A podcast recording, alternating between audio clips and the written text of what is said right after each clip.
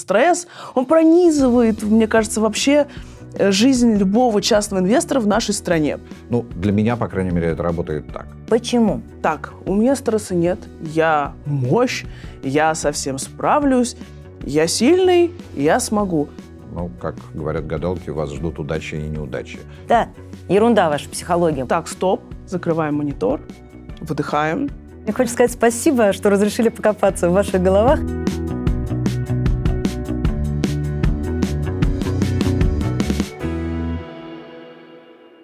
Привет, это Наталья Смирнова и подкаст «В голове инвестора» и «Открытие инвестиций». И здесь мы вместе с профессиональным психологом Юлией Дердо обсуждаем, что же происходит в головах у инвесторов, какие там страхи, мысли, идеи и что с этим совсем делать. Так что обязательно подписывайтесь на нас, чтобы не пропустить следующие выпуски. Юля, привет. Привет, очень рада сегодня здесь э, со всеми увидеться. У нас сегодня очень интересная тема, более чем актуальная. Это стрессоустойчивость. И обсуждать мы ее будем, раз это в голове инвестора, с инвестором Алексеем. Алексей, расскажи пару слов о себе. Рад вас видеть. И мы очень интересную тему выбрали, так как это э, тема, касающаяся стресса инвестора. И я, э, рассказывая о себе, должен сказать, что, в общем, когда ты говоришь про инвестиции и э, когда ты э, что-то делаешь на рынке, то это чаще всего действительно связано со стрессом. Как с положительным, так и с отрицательным. Я начал свои первые сделки еще в 2008 году. Сделки на быстром, быстро меняющемся, кризисном, срочном рынке. А на сегодня я имею как консервативную стратегию, я консервативный инвестор, я вкладываю в какие-то инструменты, которые лежат долго и которые не нужно продавать никогда, и одновременно с этим работаю на очень быстро меняющемся, динамичном, так называемом срочном рынке. Ты знаешь про стресс, я думаю, что все, раз начал в 2008 году и по сей день в инвестициях. И я думаю, что наша сегодняшняя тема, она просто блестящая, потому что стресс, он пронизывает, мне кажется, вообще Э, жизнь любого частного инвестора в нашей стране. Потому что если смотреть на жизнь нашей страны, то у нас стресс начинается в начале 90-х, э, соответственно, развал Союза, потом 98-й, Потом 2004 дело ЮКОС и банковский кризис, 2008 это мировой финансовый кризис, 2012 и 2013 это проблемы на Кипре, долговой кризис в Европе, на Кипре это коснулось россиян тоже, 2014, 2020 пандемия, 2022 нам везет. И, кстати говоря, вы можете, пройдя по ссылочке в описании, определить свой уровень стрессоустойчивости – ну что ж, что ты думаешь по поводу того, что мы живем в тотальном стрессе? Или мне кажется? Тебе точно не кажется. И мне хочется сказать, что да, друзья, стрессоустойчивость нам совершенно точно понадобится. И если вы сейчас заметили, что то, что перечисляла Леша и Наташа, это вот эти пики разных стрессовых событий, которые все время накладываются один на один, и кажется, количество стресса увеличивается, количество событий, которые с нами случаются, ускоряется. Так вот, нам не кажется. Действительно, чем а, сложнее устроены социальные системы, чем сложнее устроены экономические системы, чем более сложно устроен человек, тем более он склонен к кризисам. Это так работает совсем. Молоток сломать гораздо а, сложнее, чем сломать какой-то сложный электрический прибор. А, то же самое человек, да, если мы говорим о каком-то очень низком уровне развития, то чаще всего у такого человека все в порядке, он даже не замечает, что с ним что-то происходит. Но чем более сложно устроена личность, чем более интеллектуальный, думающий человек, тем больше склонен он к экзистенциальным кризисам. Так вот, что бы ни происходило в мире, социальные, экономические, политические системы, они усложняются, и таких кризисов будет все больше и больше. Поэтому, Леш, спасибо, что разрешил покопаться в твоей голове инвестора – и сразу у меня вопрос к тебе. А как ты справляешься? Для начала, как ты понимаешь, что у тебя уже стресс, есть такие состояния, в которых э, вот то решение, которое ты принимаешь, а, глядя на дневной график или глядя на, на длинные графики и принимая решение внутри какой-то долгосрочной стратегии, ты понимаешь, что оно правильное. А очень часто бывает так, что ты в нем э, уверен или скорее даже не то чтобы уверен, а совершенно не уверен. То есть уверен не до конца. И вот если таких решений и сложностей с их принятием становится все больше, то ты понимаешь, что э, Ну, стресс становится запредельным, когда лучше вообще ничего не делать, чем что-то делать. Такое тоже бывает. Причем это не касается даже такого опасного состояния, как тилт, когда человек что-то а, проиграл а, или а, что-то потерял, и он просто не в состоянии вообще ничего сделать. Заново он готов подняться. только лечь на диван и а, сожалеть о потерях.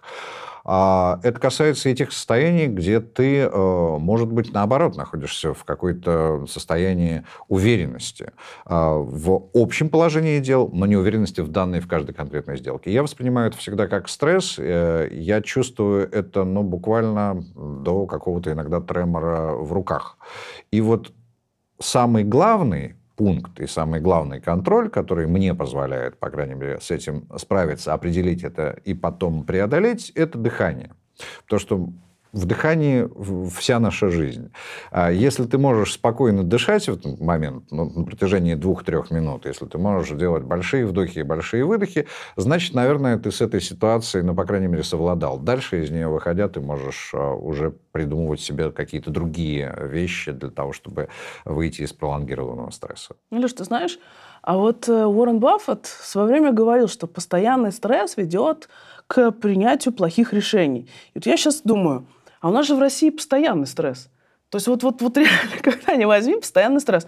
Как ты думаешь, вот в России, в принципе, частный инвестор, он может иметь какую-то здравую стратегию инвестирования, когда он тотально под стрессом? Несмотря на то, что мы говорили сейчас, перечисляли множество э, кризисов, все-таки в основном ситуация на рынке по большей части, была позитивная. Э, Ну, условно говоря, э, акции топовых фишек и компаний, э, если вспомнить, сколько они стоили в, даже в 2007 году и потом в 2012, потом можно посмотреть и дальше, мы понимаем, что рынок в целом а, вот благодаря той же самой мантре у Уоррена Баффета, он всегда растет.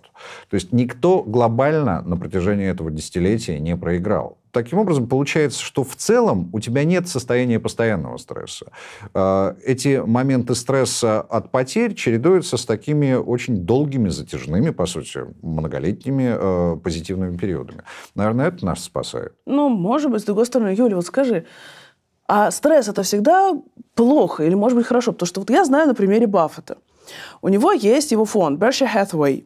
И господин Баффет в апреле месяце 2020 года, сори, другого слова у меня нет, психанул и сказал, я продаю все акции авиакомпаний. Ну, потому что пандемия, потому что вообще непонятно, когда все восстановится. Это было локальное дно. А потом они начали восстанавливаться. Товарищ психанул. И, кстати, подтвердил свою собственную фразу. Вот стресс – это плохо или это может быть как-то хорошо все-таки для инвестора? Ну вот смотри, сейчас мы говорим о таком о негативном стрессе. Да. Стресс а, бывает и позитивный стресс. Бывает стресс это вообще яркий отклик организма и нашей психики на сильно меняющуюся ситуацию. Ситуация меняется не всегда в плохую сторону, она иногда меняется в хорошую сторону, но в этот момент мы действительно находимся в таком неком состоянии аффекта. А, Первое, когда мы сталкиваемся со стрессом, то есть любая резкая перемена, она может быть как хорошая, так и плохая. В этот момент сначала происходит яркая мобилизация организма. Очень хорошо начинает работать голова, очень хорошо начинает работать тело, поднимается большое количество энергии, хочется что-то с этим делать. Затем а, начинается стадия выдерживания, то есть принятия тех самых решений. И вот это тот период, когда чаще всего организм работает очень хорошо, и наша психика работает за нас. Но, к сожалению, существует следующая стадия, это стадия истощения. И вот в стадии истощения все ресурсы организма работают очень плохо, возникают те самые депрессивные мысли, депрессивная триада. Одной из мыслей, которой кажется, что будущее бесперспективно, в том числе и будущее фондового рынка бесперспективно. И вот на этой стадии истощения принимаются самые плохие решения, а, потому что я кажусь себе беспомощным, будущее кажется бесперспективным, и действительно самое большое желание – это что-то как можно скорее с этим сделать. Ну и тут уже могут быть совершенно разные неэффективные стратегии. Все продать, прекратить, выйти, наоборот, все купить, присоединиться к чему-то сильному, услышать какую-то а, полезную информацию, довериться тому, чему довериться нельзя. Поэтому стресс – наш помощник в очень непродолжительный период времени. Ну, про выгорание мы и будем еще отдельно, я думаю, говорить. Там сложная достаточно тема. Мне хотелось бы спросить, Леша, а вот ты как работаешь со стрессом. Потому что есть люди, которые отвергают. Знаешь, есть такие инвесторы. Да я нормально, да я смогу, да какой стресс, да я сейчас. А есть инвесторы, которые вообще сразу в норку. Я ничего не буду делать.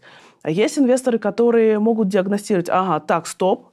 Закрываем монитор, выдыхаем, и приходим в себя, и только потом начинаем действовать. Вот как ты действуешь по этим трем критериям? Или, может, ты четвертый тип инвестора? Ну, вот мне очень повезло, потому что я, да, очень хорошо понимаю, что сначала выдыхаем, потом снова вдыхаем, потом снова выдыхаем, и вот дальше из этого думаем, что делать дальше. А, очень важна просто невероятно важна для инвестора, а, конечно, и физическая нагрузка, которая приводит его в тонус. Это вот как минимум должны быть ежедневные прогулки и а, еще какая-то большая нагрузка, ну хотя бы два-три раза в неделю.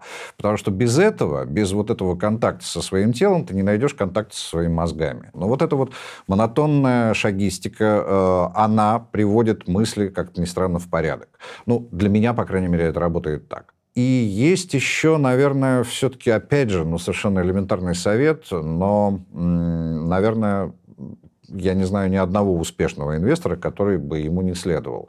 Люди находят для себя какое-то место или какое-то увлечение, которому посвящают, ну, не менее двух э, недель э, в году. Желательно, э, чтобы таких промежутков было, конечно, больше.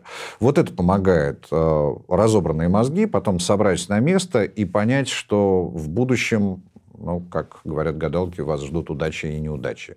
Я просто советую ну, всем, э, для того, чтобы быть уверенными в самых тяжелых временах, а нам же часто кажется, что ну, они дальше наступают, некуда. Да, да, дальше некуда. Но ну, имейте просто физического золота, которое можно пощупать. То есть буквально золотые монеты, где-нибудь запрятанные под половицами, а, могут успокоить вот в такие минуты. Но вот почему-то это... Я знаю, опять же, людей, у которых это работает.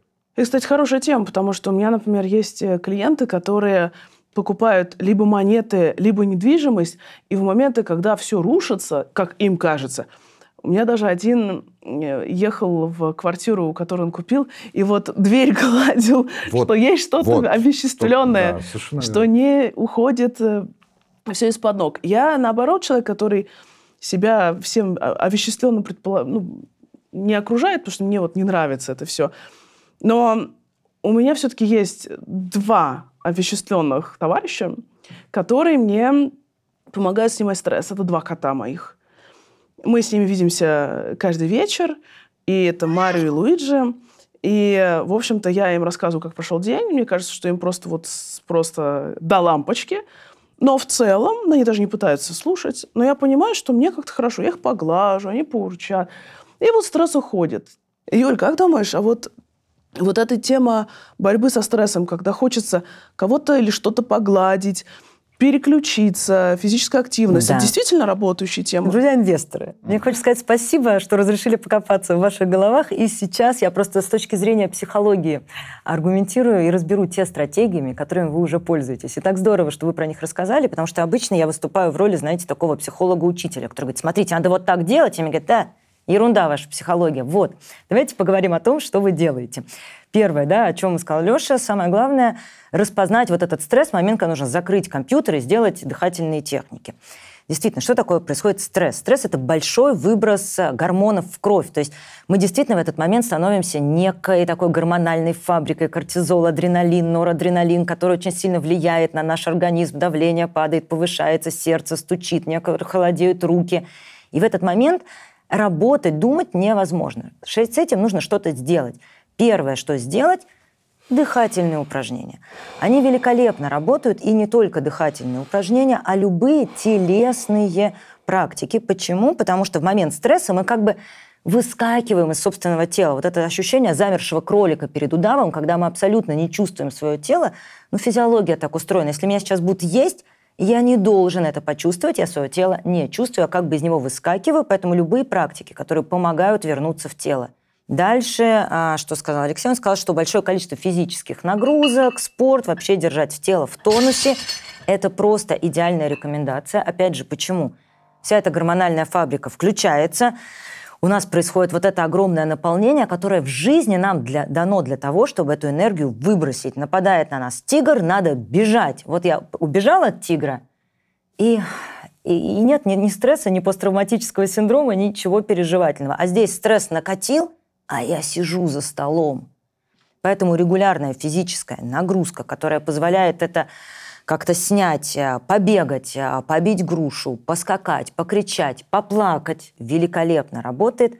Ну а следующее, действительно, коты мало отличаются чем-то от слитков золотых монет, потому что тактильные, приятные ощущения. Ну, все-таки коты отличаются. Все-таки коты отличаются. Коты, Они люди. холодные, да. Когда мы гладим или когда мы что-то обнимаем, обнимаем близкого, родного человека, и считается, что объятия должны быть с безопасным и приятным человеком не менее 30 секунд. А это вырабатывание гормона окситоцина. А окситоцин, он является антагонистом адреналина, кортизола, поэтому мы действительно в таком месте успокаиваемся. Ну и последнее, что хочется прокомментировать, это иметь вот этот физиологич... Э, физический актив, который можно потрогать в виде квартиры, золота, еще, потому что в стрессе происходит такая реакция, как негативная фиксация. Все теперь плохо, я все потерял, полное обесценивание того, что есть, и вернуться в реальность и сказать, что я не все потерял. Вот это есть, и я могу это потрогать. Вот это есть, и оно вот здесь лежит. Очень сильно и быстро позволяет нам вернуться в норму. А есть люди, которые вот в плане стресса, наоборот, говорят, так, у меня стресса нет, я мощь, да. я совсем справлюсь, это все вообще ненужные советы, я сильный, я смогу. Да, такие люди есть. И, к сожалению, я бы сказала, что их большинство. А, потому что а, мы росли в такой культуре, где обращать внимание на свои чувства, на свои эмоции, переживания – это признак тотальной слабости, неприличия и и как будто бы нам это гарантирует что-то ну, плохое. Ни в коем случае не плачь, а, не ной, а, успокойся, держи себя в руках. Эмоции – это страшно, эмоции – это плохо, поэтому а, то, что мы учимся делать с возрастом, мы учимся не осознавать свои эмоции, не переживать их конструктивно, уж тем более не управлять ими, а мы учимся их не замечать. Мы учимся быть такими внешне стойкими, подавлять ими, но от этого они никуда не деваются. И да, такие люди, они абсолютно не лукавят. Они не врут, они им кажется, что с ними все в порядке, и они внешне себя чувствуют абсолютно хорошо, просто становятся слишком раздражительные, срываются на детях и близких, принимают импульсивные решения, у них э, активно работает психосоматика, мы не будем даже говорить, что больше всего эмоции подавляют и не слушают их мужчины, и все мы знаем про их э, сердечно-сосудистые да. заболевания а, и все остальное. Ну и самое главное, они не замечают снижения собственной продуктивности. И здесь просто нужно знать это, что даже если мне кажется, что со мной все в порядке, мне все равно нужно переключаться и заниматься спортом, и отвлекаться, и заботиться о себе. Мне нравится, что у нас Алексей как раз не да. такой. И еще мне очень понравился, с вашего позволения, маленький комментарий для наших э, э слушателей и зрителей. Э, ты очень, с моей точки зрения, правильную э, дал информацию, что Стресс может возникать, потому что ты не можешь сориентироваться в объеме информации. Э, действительно, многие ошибки возникают из-за недостаточности знаний, информированности. Очень хочется э, сделать акцент, дорогие друзья, что в мобильном приложении «Открытие инвестиции» есть вкладка, которая так и называется обучение. И там куча бесплатных образовательных материалов. Поэтому обязательно пользуйтесь информируетесь сами себя. И более того, это снизит ваш уровень стресса и позволит вам принимать грамотные инвестиционные решения.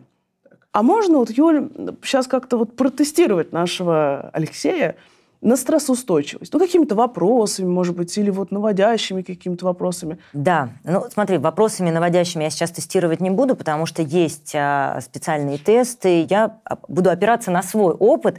И а, свой опыт, ну, вот так, я просто протестирую Алексея как а, очень устойчивого в стрессе с человека. Почему?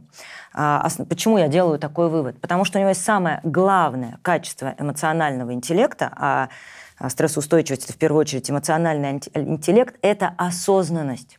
Это осознанность. Когда я замечаю, что со мной происходит, это то, с чего он, собственно, начал а, сегодняшнюю нашу беседу, когда он говорит, я могу понять и заметить, когда мне нужно выключить компьютер и сделать дыхательное упражнение. Поэтому первое, Леша замечает, когда ему плохо. Второе, у него есть способы с этим справляться. И эти способы очень конструктивные, которые вряд ли он это знает, но они опираются на нейропсихологию. Например, прокомментирую еще один способ, который он перечислил, иметь другое увлечение. Что такое другое увлечение? Ведь многие говорят, надо отключить голову, нужно выдохнуть, нужно э, уйди с работы, закрой компьютер и отключись, и начни отдыхать. А потом люди себя корят, ну что я не могу переключиться? Или отключаются и снимают стресс какими-то деструктивными вещами, там, чтобы переключиться, использовать там алкоголь, еще что-нибудь, там, заедание – ну, нейрофизиология, психология о чем нам говорит? Если ты находишься в активном двигательном процессе, если твой мозг думает, считает, принимает решения, он не может просто взять и остановиться. Это как после пробежки сердце еще долгое время продолжает что-то качать. Как от, переключиться конструктивно и деликатно для себя, заняться другим. Поэтому если вы хотите переключиться после работы, с какой-то активной, а, яркой мысли стресса, вам нужно включиться во что-то другое и интересное, а не заставлять себя тут же расслабиться. И я вижу, что Алексей все это делает. Он все это перечислил. Человек, обладающий такими навыками самоуспокоения, точно является но если не эталоном, то очень стрессоустойчивым человеком. Ну вот у меня есть еще один очень четкий маркер, а, который тоже говорит о том, что это, да, может быть положительный стресс, и он еще опаснее даже вот, чем того э, стресса, который погружает себя в депрессивное состояние. А особенно это в те редкие периоды, когда у нас все хорошо в жизни, когда у нас акции растут, и что бы ты ни купил, ты все равно фиксируешь в конце дня прибыль, и э, все твои консервативные стратегии тоже приносят доход. Вот тогда э, тебе кажется, что ты прям на вершине мира опасно до жути. Э, я в этот момент э, уже понял с годами, что я становлюсь гораздо более раздражительным. А вот как раз накричать и сорваться, э, обматерить проезжающего мимо человека, который не включил поворотник, вот это как раз тоже для меня, по крайней мере, очень такой показатель того, что я нахожусь вот в обратной стрессовой ситуации, но хотя бы и со знаком плюс. А у тебя есть какие-то вот какая-то так называемая рутина инвестора, то есть как построен твой вот среднестатистический день. Потому что есть инвесторы, которые, я называю их рандомные инвесторы. Это выглядит примерно так. То есть человек просто занимается своими делами, тут вспоминает, о, надо посмотреть, кстати, как там мои дела. И получается вот это урывками. Оп, там один день взял, что-то накупил, потом забыл, потом побежал, выключил. И вот стратегии нет, стратегии управления портфелем нет – стратегии «зачем купил» нет, где-то посмотрел, не перепроверил, и получается вот это вот э, разброд и шатание. У меня, когда это, ко мне такие люди приходят, я их сразу вычисляю. Я задаю один вопрос. Какая у вас стратегия вашего портфеля? Если ответ такой примерно, э, ну, э, то значит вот это передо мной, вот это вот надо купить, надо продать, когда вспомнил. У тебя как построен процесс инвестиций? А вот здесь у меня очень сложный, смешанный тип, потому что я говорил в самом начале, что есть определенный э, портфель, где я консерватор причем железобетонный консерватор. Такой долгосрочный инвестор. Очень долгосрочный, где я верю э, Уоррену Баффету и знаю, что надо купить и никогда не продавать. И там только стресс возникает вот в периоды кризисов, как бы ничего не продать и как бы не начать слишком много докупать. А вот вторая часть, э, ну вот если бы я к тебе на консультацию пришел, ты бы меня сразу вычислила. Потому что да, такое бывает. А бывает так, что это рандомно. Я пытаюсь прийти вот к этому состоянию и не очень понимаю, как это сделать. Вдруг в 3 часа ночи ночи ты просыпаешься и понимаешь, что открылась Азия, и надо посмотреть, как там. Открылись азиатские рынки, ты заходишь туда, и все, и к 10 э, утра или к моменту открытия торгов э, ты понимаешь, что вся твоя стратегия уже порушена, ты уже думаешь, что а вот в Азии сейчас происходит вот это, и начинаешь совершать какие-то другие действия вне стратегии. И вот чаще всего такие рандомные дни, они оказываются убыточными. Иногда они они иногда складываются в серию, и потом из этой серии приходится выходить уже просто закрывая терминал для себя на какое-то определенное количество времени. Да, кстати, друзья, я напоминаю, раз уж мы говорим про управление стрессом и вот падение цены как что, и чтобы вот иногда снижать уровень стресса, потому что ты думаешь, что у тебя где-то что-то упало, ты это проспал, ты это проел или что-то еще с этим совсем сделать, я напоминаю, что вы вполне себе можете настроить уведомления в мобильном приложении открытие инвестиций, а падение цены. И, по крайней мере, вот этот пласт стресса с вас будет снят. Следующий вопрос, который хотелось бы задать. У тебя как происходит вот эта ловля стресса, что ты понимаешь, все, хорош, надо переключаться, Ну, какие-то прям вот маркеры. Э, руки дрожат, это я помню. Ты говорил? Ну, это уже самая крайняя э, позиция, то есть вот когда ты чувствуешь, что просто даже... Ну, физически, там, да, да. Физически у тебя это как-то начинает выражаться. А первое, э, вот первый самый яркий для меня момент, когда я чувствую, что на, мне нужно ну, пройти какую-то самодиагностику, это я задерживаю дыхание, вот как сейчас буквально я, за, за, за, за, да, я не дышу, то есть я просто перестаю дышать, и когда я ловлю себя на этом, я понимаю, что все, что-то уже такое наступило, что надо переключаться, надо что-то делать. То есть в этом состоянии что-то продолжать делать э, нежелательно. У меня еще есть, эм, когда я себя ловлю, что я не вылезаю из э, своего телефона. То есть вот я начинаю смотреть так, а это как прошло так, а это как прошло так, а это как... И вот когда я в себе это ловлю, думаю, так, стоп, это уже паранойя, или там как это можно назвать. Юля, а есть вот действительно какие-то вот маркеры, что вот, друзья, обратите внимание, если у вас признаки трыш, тыш, тыш, да. тыш, тыш, стресс. Да, давай а, об этом поговорим. Стресс у нас есть краткосрочный и есть долгосрочный, где уже действительно нужна долгая реабилитация.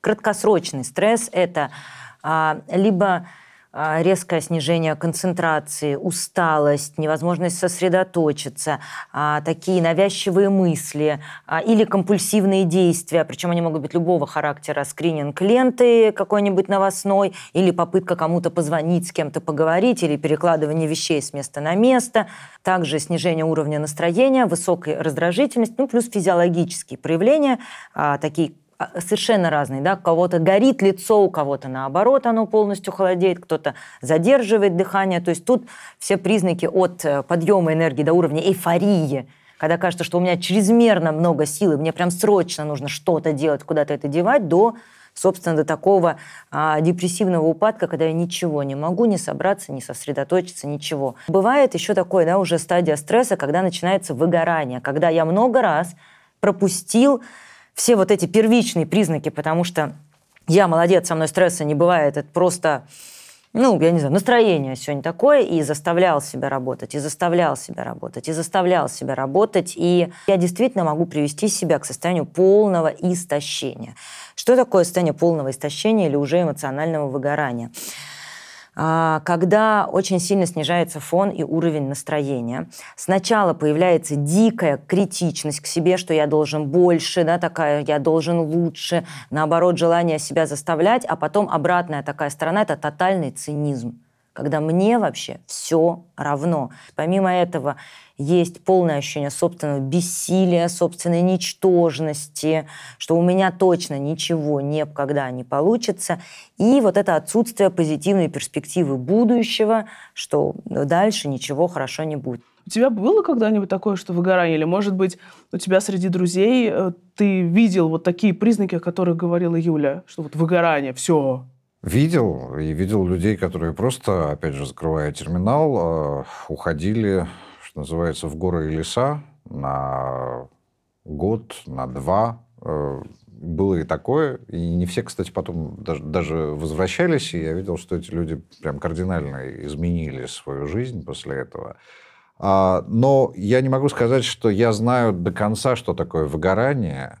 А, да, есть э, скажем, депрессивные состояния, когда действительно на 2-3 дня э, тебе хочется просто лежать и ничего не делать. И кажется, что это страшно. Но я всеми силами много лет пытался не допускать такого, и э, сейчас мне кажется, что такое тоже возможно. Если есть такая возможность, если вот есть такой стресс, который просто заставляет тебя не вылезать из одеяла, то мне кажется, что можно ему поддаться. Вот смотри, да, сразу, что ты сейчас описал. Действительно, есть вот эта грань между усталостью или пусть даже там хронической усталостью, когда можно полежать, уйти в лес там на две недели или полежать три дня под одеялом, и это проходит. Если мы говорим об эмоциональном выгорании да, или о таких о депрессивных состояниях, то, к сожалению, просто физический отдых совершенно никак не помогает, сколько бы ты в этом лесу не гулял или под одеялом не лежал, потому что деструктивные мысли внутренний диалог, он разрушает нас еще сильнее, даже учитывая, что мы, а, в общем, вроде как отдыхаем. Поэтому если это просто усталость, то дать себе возможность отдохнуть и полежать, это поможет. Если вы ложитесь отдыхать, а в голове вот это, вот это, вот это продолжается, то действительно, что нужно сделать, это уже работать со своим внутренним диалогом, заметить, что с тобой происходит, назвать это, прям вот поназывать, порассматривать, поперечислять. Потому что когда я думаю, что все будет плохо, все пропало, я плохой человек, это правда. А когда я говорю, это всего лишь мысли о том, что все пропало, это запугивание. Там, я плохой человек, это обвинение и вообще довольно спорное. То есть заметить, назвать и дать себе поддержку. Прямо вот этот внутренний диалог, когда я обещаю себе поддержку, я прямо говорю себе, не могу сказать сама, прошу кого-то, когда я говорю о том, что я имею право на отдых. Я живая. Особенно если этот стресс в череде потерь больших денег, то я говорю о том, что мне действительно плохо, я сейчас много чего потеряла или потерял, я имею право расстраиваться и по-разному, да, как-то по-теплому дать себе поспать, погулять, переключиться. Но главное, да, что я советую от эмоционального выгорания, если мы говорим уже от длительного, в отличие от короткого стресса, это обучение и это общение с группой тебе подобных, какой-то мастер-майнд, сообщество. Потому что эмоциональное выгорание, когда все, что у меня моего было по этой теме, я отдал. Мои стратегии не сработали. Я в них ну, как бы накатал уже колею, я все вытоптал, и для меня здесь есть беспомощность и бессмысленность. Поэтому идти учиться и находить в этом новые смыслы, новые идеи, новые инвестиции, а, новые какие-то возможности. Обучение или общение с коллегами – это тот самый приток свежего воздуха, который мне лично позволяет увидеть ситуацию со стороны, который мне дает вот тот самый глоток воздуха, как ты сказал, вот точно, вот у тебя есть пример на это. Абсолютно согласен, потому что без обучения, в конце концов, то есть вот любой человек, который начинает как-то инвестировать, с этого обязательно нужно начать, потому что вот если ты не знаешь, с чего начать, ну, наверное, самый правильный совет – это просто купи хоть что-нибудь, и, и последи за тем, как ты на это будешь реагировать и что с этим будет происходить. А вот дальше, если тебе это понравилось, ты входишь, то без обучения не обойтись, и действительно все эти стратегии, о которых мы можем там условно говорить, как об агрессивной, консервативной, там же есть очень много нюансов, которые нужно знать. Э, нужно знать, как э, обращаться с, со своим капиталом. Мне нравится, что у нас наша сегодняшняя тема про стрессоустойчивость, она завершилась очень важным итогом что нужно инвестировать в знания, потому что когда ты разбираешься, когда ты понимаешь, у тебя стресса меньше, потому что ты, по крайней мере, не паникуешь по поводу того, что ты можешь узнать. И ты не паникуешь, потому что ты можешь отличить ну, невнятный совет какого-то инвестора где-то в какой-то телеге от того, что соответствует действительности. Поэтому вот за этот вывод я вам сегодня, Юля, тебе и, Леша, тебе очень благодарна. Знания действительно способны снижать уровень стресса. Э, у кого какие еще инсайты сегодня пришли? Модное нынче слово инсайты. Ну, идеи, можно заменить так. Слушай, ну мне в конце хочется поддержать ту идею, которую ты завершаешь, про знания, и особенно про знания нам для устойчивости больше всего нужно, ну, первое, осознанность и внимание вообще к своему телу, к себе, а второе — это четкая, ясная перспектива будущего. И когда у меня перспектива будущего только одна, что я вложил, проинвестировал и заработал, и вдруг она рушится, рушится вся жизнь. Когда моя перспектива будущего и моих знаний достаточно, что может быть так, может быть так, может быть так, у меня есть разные варианты стратегий, то это все превращается в некую игру, мы можем относиться к этому легче, а значит действовать гораздо конструктивнее. Поэтому да, инвестируйте в себя, инвестируйте в свое состояние, инвестируйте в свое обучение. Абсолютно точно. Это нужно делать. И я вам очень благодарен за то, что некоторые мысли, которые сегодня а, я услышал или даже сам иногда проговорил, я понял на каком-то другом уровне. Есть а, узнавание, а есть еще такое знание, которое ты укрепляешь в себе. Так что спасибо вам огромное. Спасибо. Друзья, я напомню, что с вами был подкаст «В голове инвестора» и «Открытие инвестиций», а также Наталья Смирнова и профессиональный психолог Юлия Дердом, а также профессиональный инвестор Алексей. И я напомню, что в ссылочке вы можете найти тест на вашу стрессоустойчивость. Очень интересно, какие у вас будут результаты. И обязательно пройдите тест, подпишитесь на нас, чтобы не пропустить наши следующие выпуски.